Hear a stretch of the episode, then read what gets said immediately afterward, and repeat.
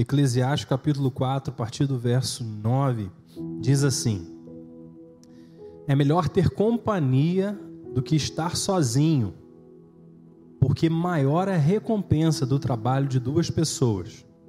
Se um cair, o amigo pode ajudá-lo a levantar-se, mas pobre do homem que cai e não tem quem o ajude a levantar-se. E se dois dormirem juntos, vão manter-se aquecidos. Como, porém, manter-se aquecido sozinho? Um homem sozinho pode ser vencido, mas dois conseguem defender-se. Amém. Até aí. Deus tem falado conosco nesses dias sobre a importância de trabalharmos na igreja o aspecto da comunidade. E comunidade envolve o indivíduo, envolve você, quem você é, envolve a sua família, o teu lar, né, o seu contexto onde você é conhecido, se deixa conhecer e onde muitas coisas são desenvolvidas, mas também no ambiente da igreja. E o que eu gostaria de falar nessa noite com você é a respeito do isolamento. Os desafios que nós temos com o isolamento, mas também as bênçãos de Deus para quem vive em comunidade.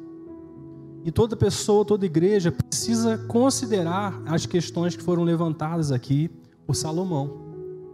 Primeiro, ele aborda as consequências negativas do isolamento, mas também mostrando o quão importante é e o quão é fundamental e relevante é termos uns aos outros, né? É, desenvolvendo esses relacionamentos. Ele diz, né, melhor é ter companhia do que estar sozinho, porque maior é a recompensa do trabalho de duas pessoas. Se um cair, um pode ajudá-lo a se levantar. Se dois dormirem juntos, vão manter-se aquecidos. E um homem sozinho pode ser vencido, mas dois conseguem se defender.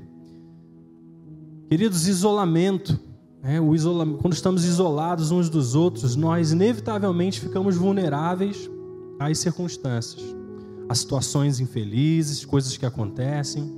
E, alguns estudos né, psicológicos já comprovaram que as pessoas que não cultivam relacionamentos profundos umas com as outras não conseguem funcionar com eficiência.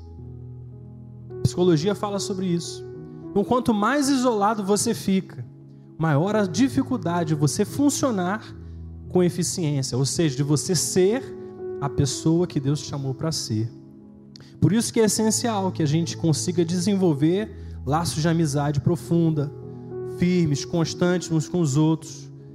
Porque caso contrário, nós corremos até o risco de perder a qualidade inerente de ser humano. Deus nos fez para o relacionamento. Né? Quando Deus criou o Adão, ele tinha tudo perfeito, um jardim perfeito, um ambiente perfeito.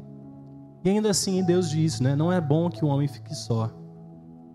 Ou seja, o relacionamento, a unidade, ela preenche uma lacuna, até mesmo num ser que teoricamente não teria falta de nada.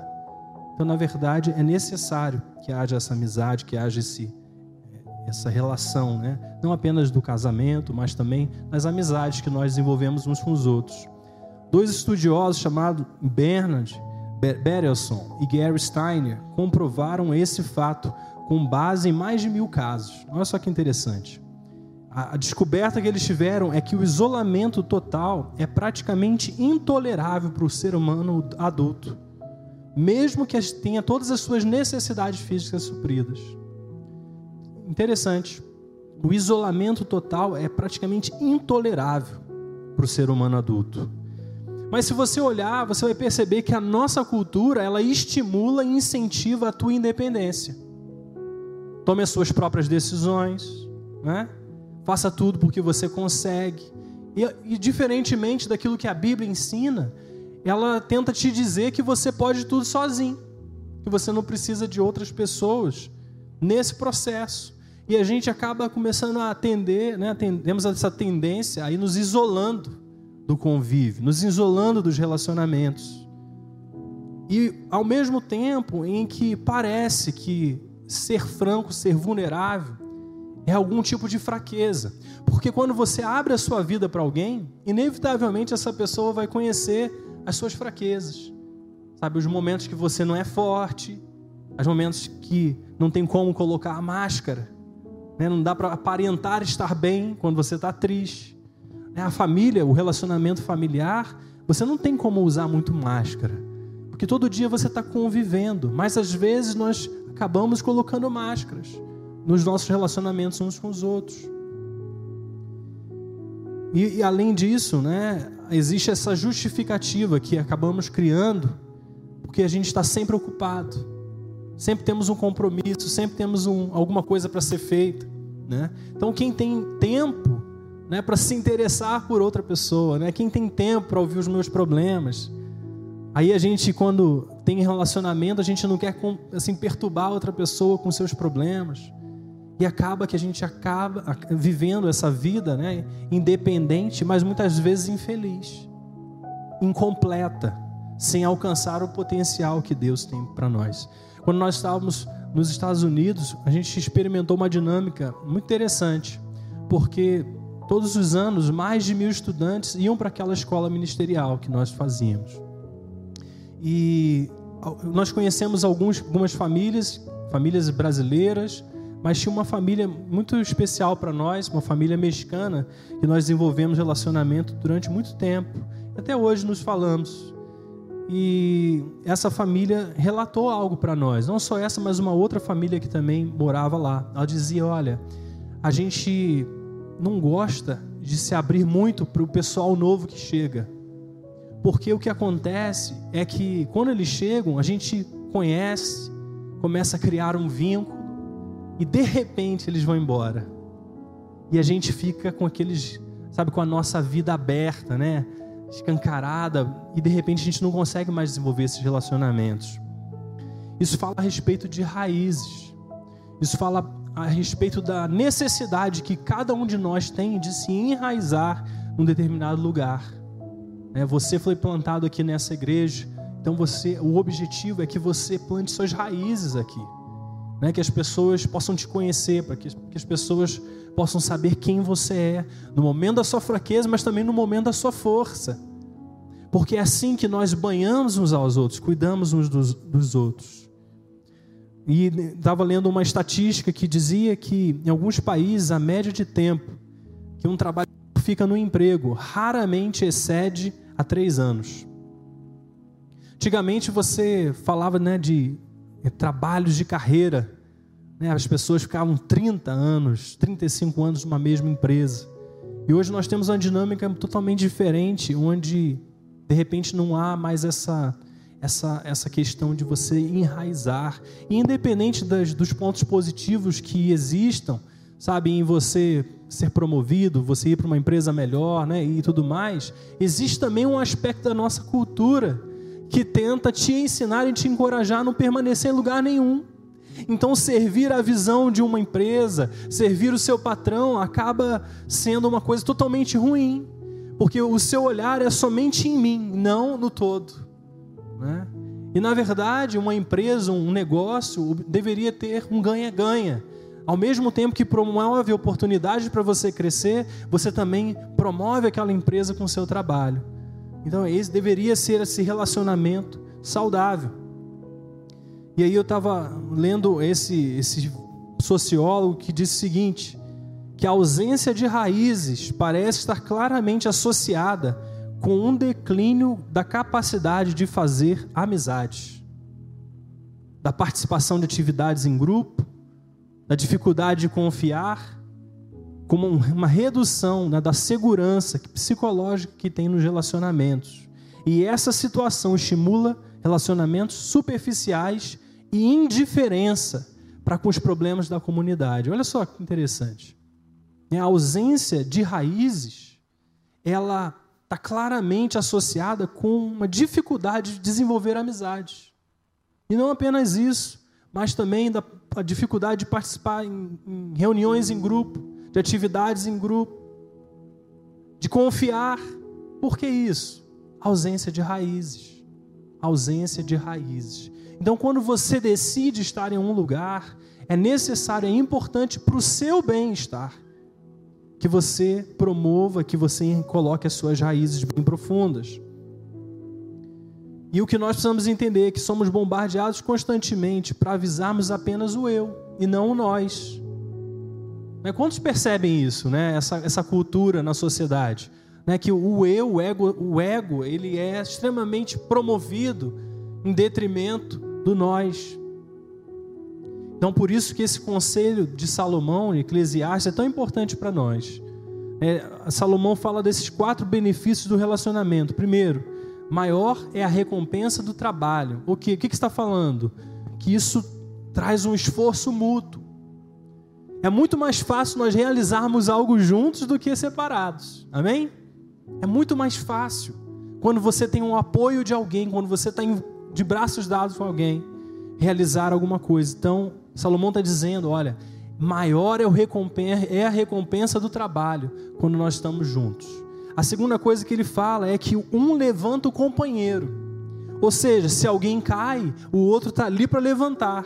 Isso fala de que? Apoio mútuo. Então Deus, Ele colocou os relacionamentos na sua vida para também te ajudar a permanecer de pé. Amém, queridos? Para que você possa estar caminhando e mesmo que venha cair, alguém vai estar ali perto para te ajudar a levantar. Esse é o propósito de Deus. Ele continua dizendo, eles se aquecem mutuamente. Né? Ele está falando sobre o estímulo mútuo. Né? Imagine que em determinadas condições, né? A presença do seu marido e da sua esposa provê aquilo que não pode ser alcançado sozinho. E é por isso que nós vemos tanto esforço na sociedade hoje para promover a intimidade sem aliança. Né? Perceba que Judas, quando traiu a Jesus, ele traiu com um beijo. Mas logo antes dele trair, Jesus foi lavar os seus pés, e quando ele foi lavar os pés, Judas encolheu as pernas. Ou seja, no momento de aliança, o que, que Judas fez? Eu não quero me comprometer. Mas lá na frente, na hora de trair a Jesus, que já era o seu plano, ele o trai com um beijo. E a nossa sociedade, ela fala sobre isso, ela estimula isso que você tenha o prazer, alcance os benefícios sem estar comprometido, sem estar aliançado.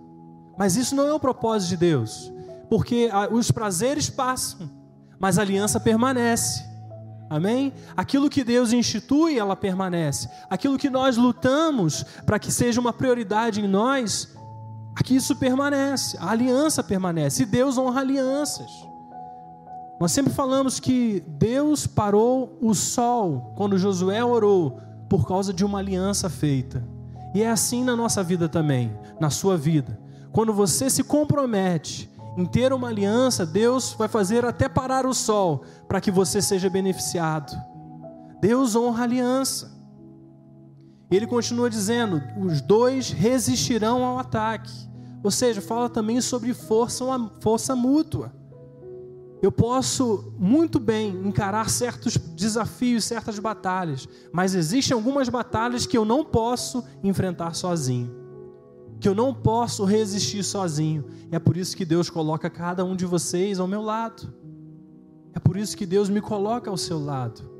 Né? Olha para alguém aí que está perto de você, assim: Deus te colocou ao meu lado para que eu possa resistir aos ataques para que eu possa perseverar. E se nós olharmos a igreja primitiva, foi exatamente isso que foi feito por eles. Foi isso que fizeram os primeiros cristãos. Eles logo aprenderam que para sobreviverem, eles teriam que buscar a comunhão uns com os outros. Vamos, abrir a Bíblia no livro de Atos, capítulo 2, verso 41.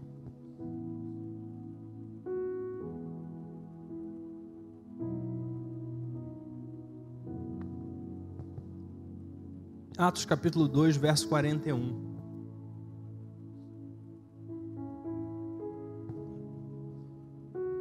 Quantos abriram, digam amém. Vamos lá. Os que aceitaram a mensagem foram batizados, e naquele dia houve um acréscimo de cerca de 3 mil pessoas à igreja. E eles se dedicavam ao ensino dos apóstolos e à comunhão, ao partir do pão e às orações E todos estavam cheios de temor, e muitas maravilhas e sinais eram feitas pelos apóstolos. E todos os que criam faziam o quê? Mantinham-se unidos e tinham tudo em comum, vendendo suas propriedades e bens, distribuíam a cada um conforme a necessidade. E todos os dias continuava a fazer o quê? A reunir-se no pátio do templo, partiam pão em suas casas e faziam o quê? Juntos participavam das refeições com alegria e sinceridade de coração, louvando a Deus e tendo a simpatia de todo o povo. E o Senhor lhes acrescentava todos os dias os que iam sendo salvos. Então veja as palavras-chave aqui.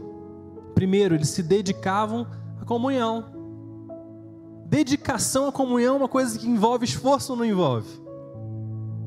Para você estar junto do seu irmão, você não precisa sacrificar alguma coisa? Você precisa abrir mão de alguma coisa? Talvez de um conforto, talvez você queria ficar em casa, chegar em casa, mudar sua roupa debaixo da coberta, não nesse calor, né? Um ar-condicionado, né? Estamos aqui nesse forno aqui, né? Mas estamos nos dedicando à comunhão. Estamos nos esforçando para estar juntos uns com os outros. É isso que os primeiros cristãos estavam fazendo. Eles se reuniam para se manter unidos, continuavam a se reunir, participar junto das refeições. Refeição fala sobre isso, mesa fala sobre isso, tempo de relacionamento, tempo de intimidade.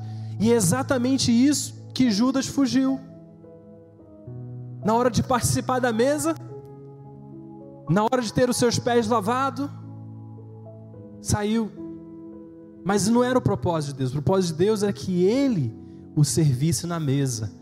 E às vezes é isso que acontece quando nós nos permitimos sentar à mesa uns com os outros. Vão ver pessoas que vão lavar os nossos pés quando nós precisamos.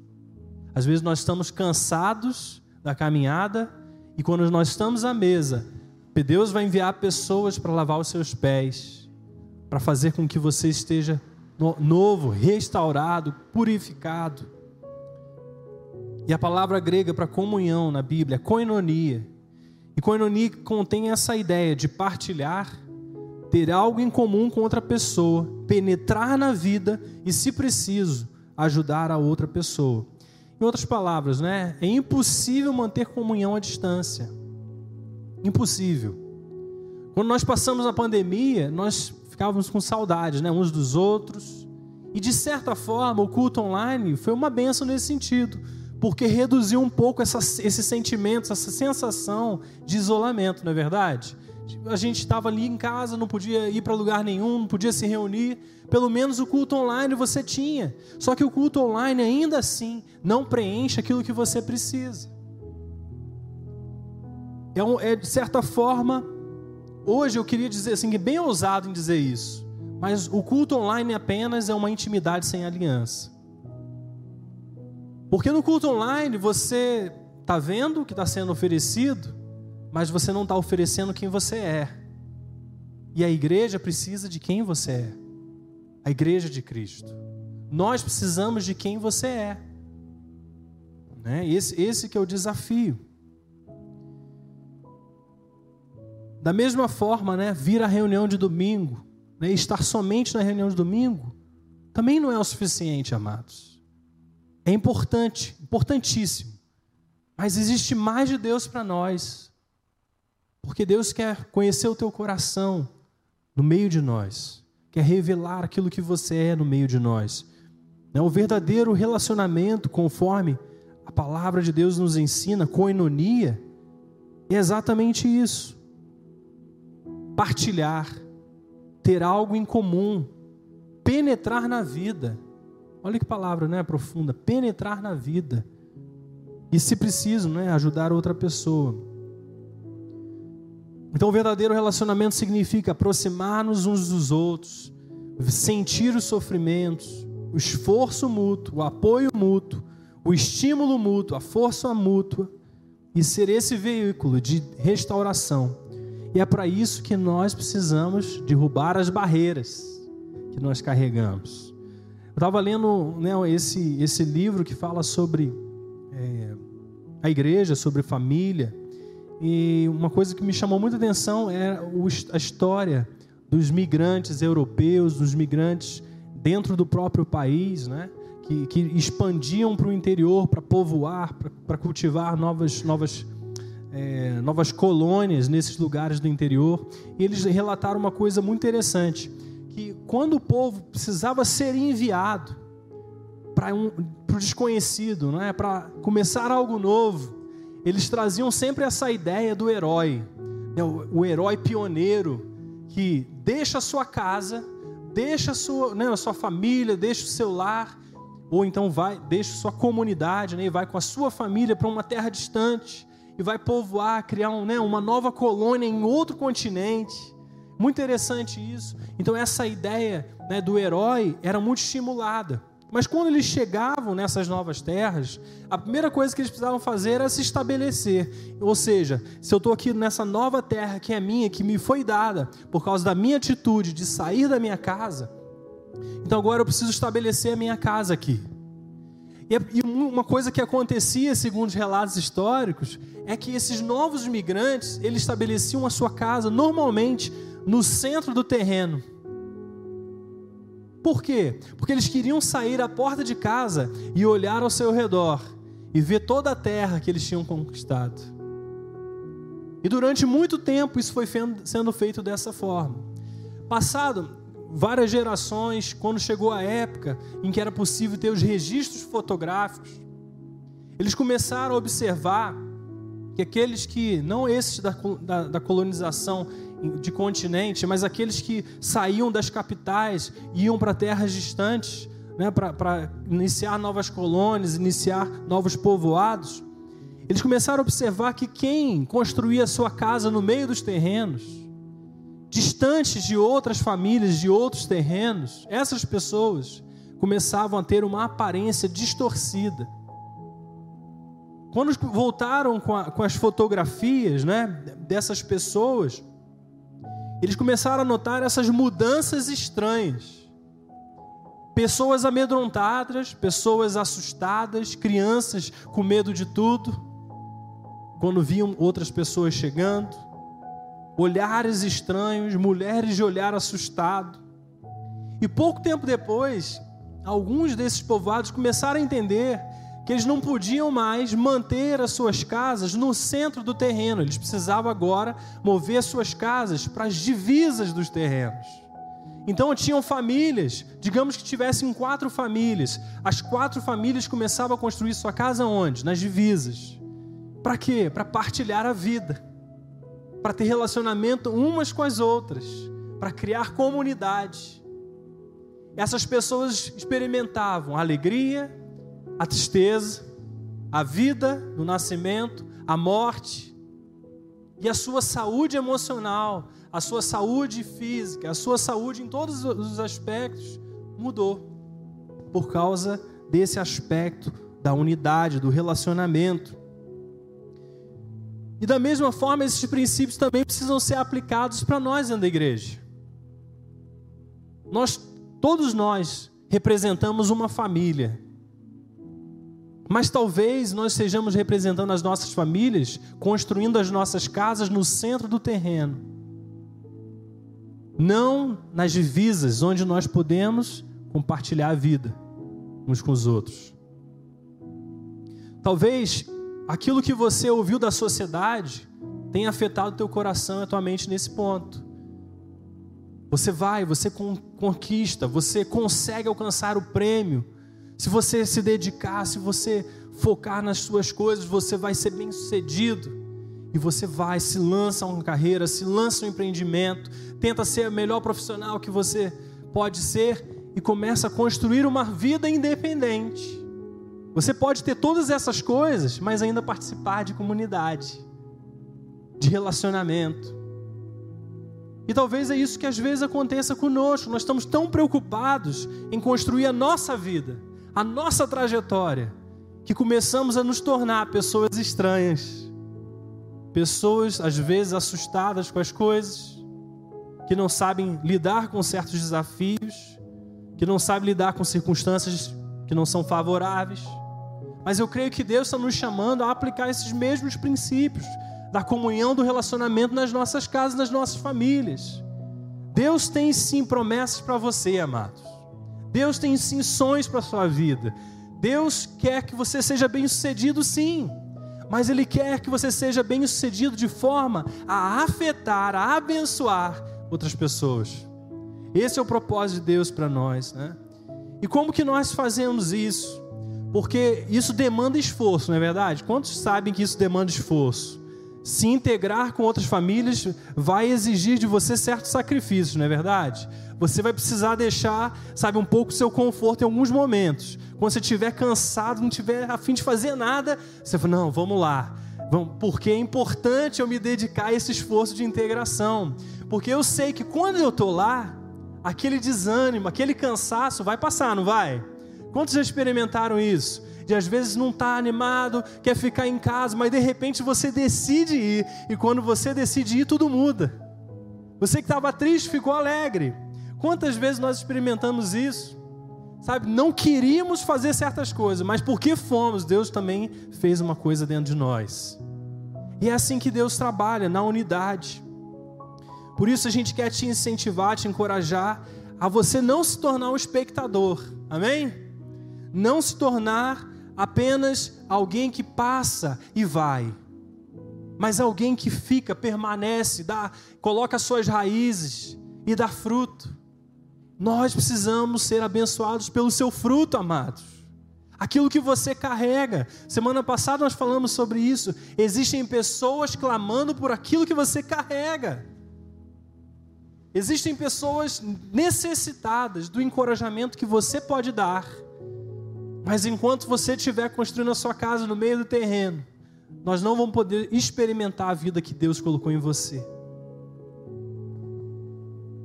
Por isso nós precisamos nos desafiar uns aos outros, né? nos envolver com os grupos, desenvolver com os grupos da igreja, se, desenvolver, se envolver com os eventos que nós fazemos, sabe? Todas essas oportunidades são criadas se envolva. Sabe, não fique esperando alguém te chamar, não. Fala assim: o que, que eu posso fazer? Tem uma coisa que eu posso te ajudar? Por quê? Porque o objetivo não é simplesmente que aqui tudo fique bem, mas é que você fique bem, que você seja pleno, que você seja cheio. Olha o que o, Hebre... o escritor de Hebreus, capítulo 10, verso 24, 25 diz: Consideremos-nos uns aos outros para incentivarmos-nos ao amor e às boas obras. E não deixemos de nos reunir como igreja, segundo o costume de alguns, mas encorajemos-nos uns aos outros, ainda mais quando vocês veem que se aproxima o dia. Quanto mais nós nos aproximamos do grande e temível dia do Senhor, nós precisamos uns dos outros. Nós precisamos nos encorajar nós precisamos nos reunir, precisamos nos dedicar à comunhão, nos incentivar o amor e as boas obras. Amém, amados? Hoje de te convidar a você se levantar.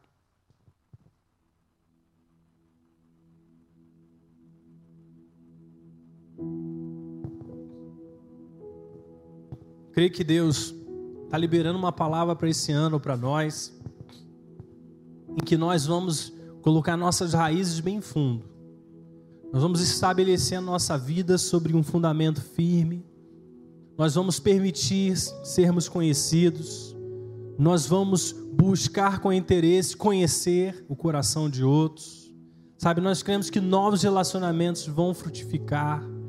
Sabe, novos, novas amizades, amizades, não amizades superficiais, mas amizades profundas Sabe onde as pessoas vão conhecer o teu coração, vão saber quem você é, vão saber o que você carrega, e, e elas também vão conhecer, e vice-versa. Por isso quero que você coloque a mão no seu coração nessa hora. Se você quiser colocar na sua mente também. Nós queremos orar para que as barreiras que nos impedem de abrir a nossa vida caiam por terra. Senhor, nós te louvamos pela tua palavra, te louvamos por esse culto. Queremos te pedir, Pai, que o Senhor, que é todo-poderoso, que nos criou para a vida em relacionamento, que disse a Adão: não é bom que o homem permaneça só. Que o Senhor mesmo possa, nesses dias, nesse ano, Pai, ativar os nossos corações para o relacionamento. Pai, nós queremos clamar que as barreiras, as mentiras de alguma forma entraram e cauterizaram a nossa mente e que nos impedem de nos lançar aos relacionamentos, nesse momento caiam por terra, em nome de Jesus.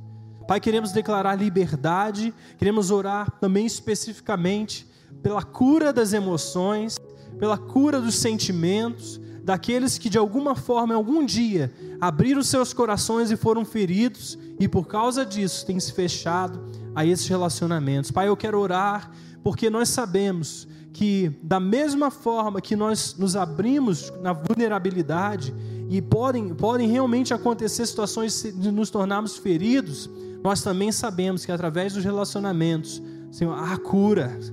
Confessai uns aos outros para que serem curados.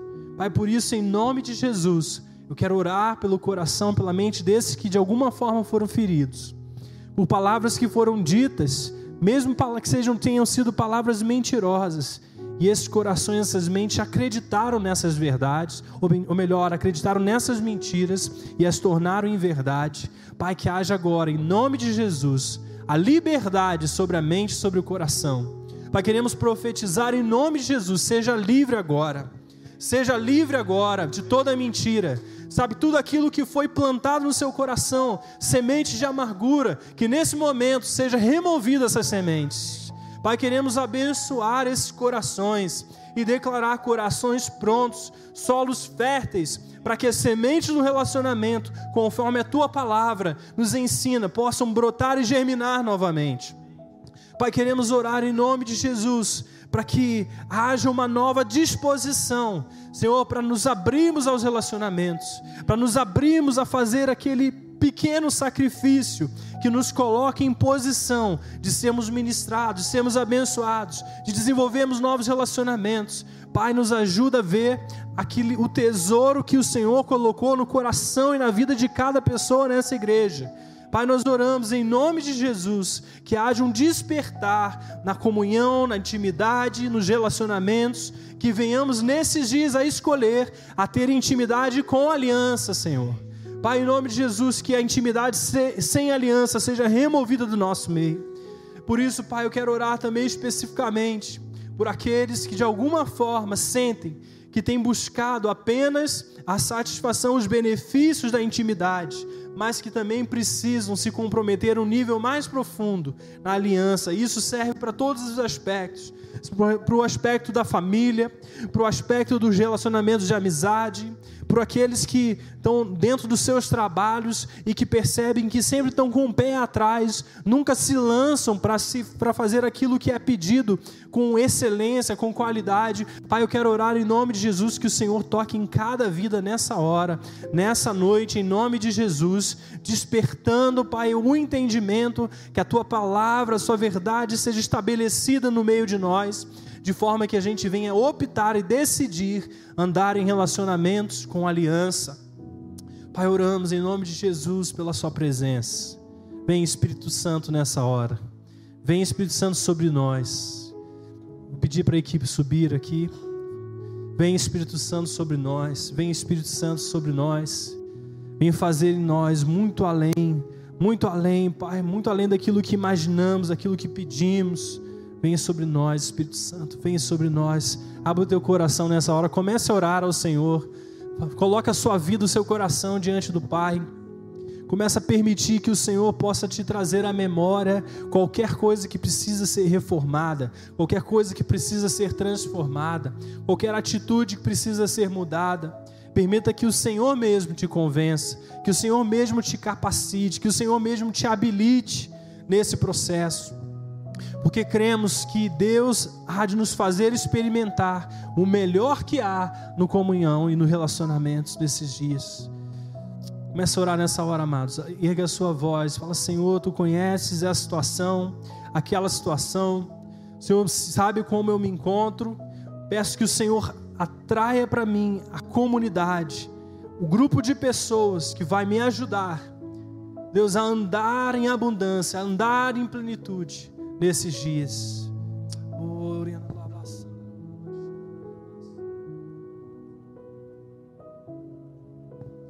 Enquanto nós louvamos, querido, que você possa estar tá permitindo que o Senhor ministre ao teu coração também.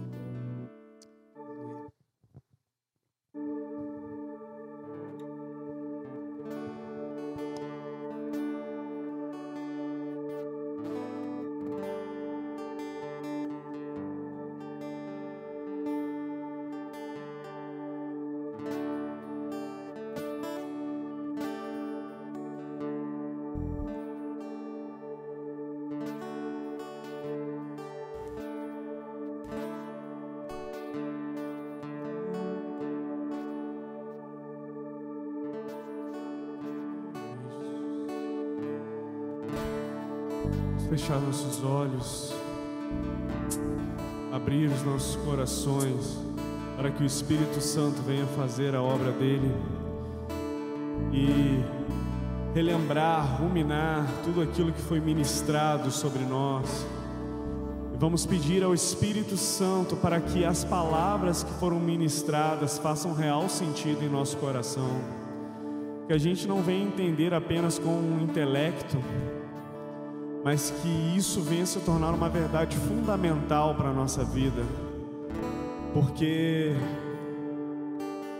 só assim há a verdadeira atuação do Espírito Santo em nós, quando aquilo que é ministrado se torna uma verdade fundamental para o nosso coração.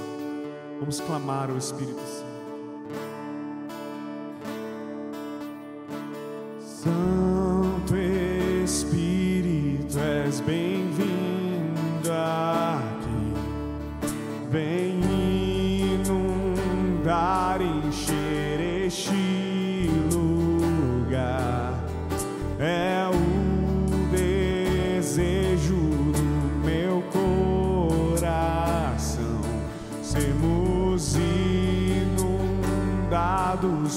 tua glória.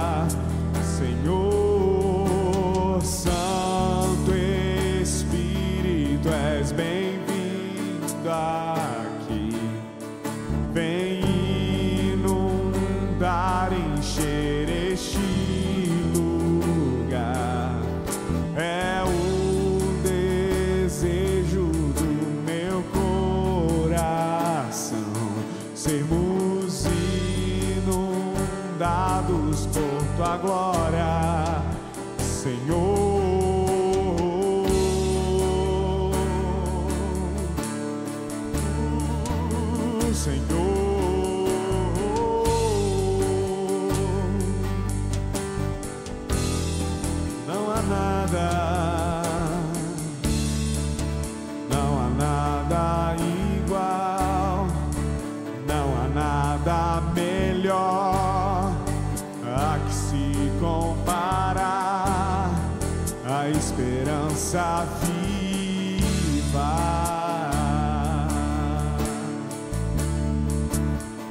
tua presença.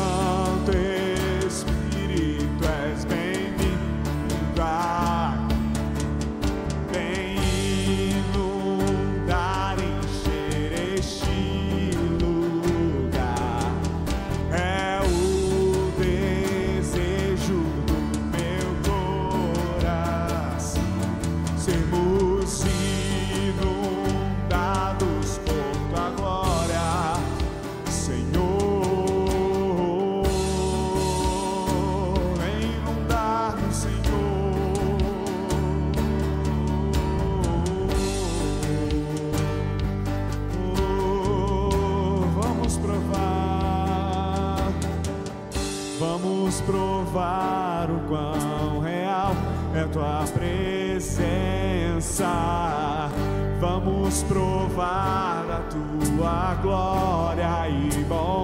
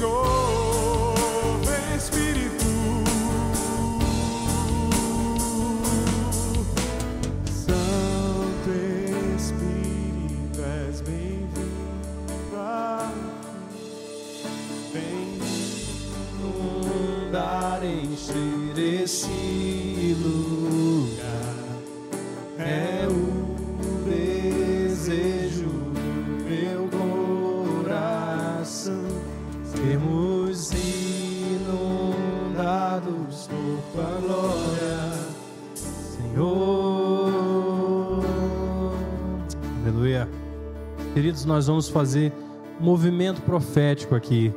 Nós vamos estar profeticamente movendo as nossas casas do centro do terreno para as divisas. Amém? Amém? Quantos querem mover a sua casa do centro do terreno para as divisas? Olha, as divisas. Isso que eu, que eu gostaria de te pedir, te encorajar a fazer nessa hora, é você sair do seu lugar com a sua família e você orar com alguém próximo de você, com uma outra família, e você orar para que o Senhor nos una como famílias nesses dias, amém? Então vamos fazer isso, saia do seu lugar, se junta a alguém que você não seja só a sua família, só a sua casa, ora com alguém mais, de forma que a gente possa estar abençoando, cobrindo uns aos outros nesse processo. Queria também te liberar, você que está online, participando desse culto ao vivo, que o Senhor te abençoe, que o Senhor te dê uma semana abençoada, cheia de graça, na presença do Pai, em nome de Jesus.